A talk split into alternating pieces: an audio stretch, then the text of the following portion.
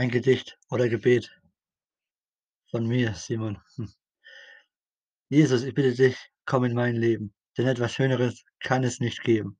Lieber Jesus, ich möchte dir etwas verkünden und bitte um Vergebung meiner Sünden, denn ich bin ein Sünder, weil die Versuchung, die ist groß und man kommt nicht so schnell davon los.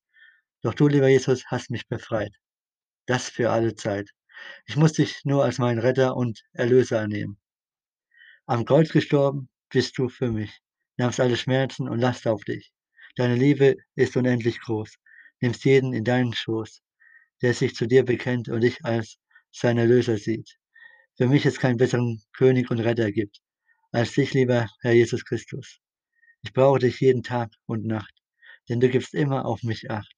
Egal, ob es mir gut oder schlecht geht, weiß ich einfach immer, wer zu mir steht. Denn du liebst mich schon immer und willst nur das Beste für mich. Ich danke dir so sehr und dafür liebe ich dich. Ich möchte für immer und ewig bei dir sein.